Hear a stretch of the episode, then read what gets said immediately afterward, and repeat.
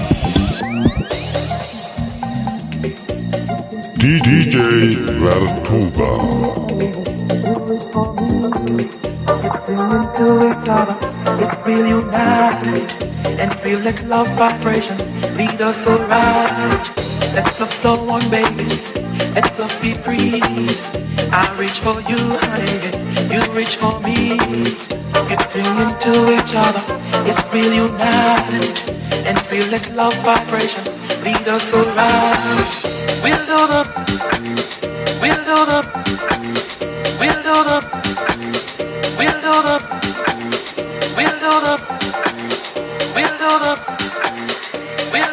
things together only.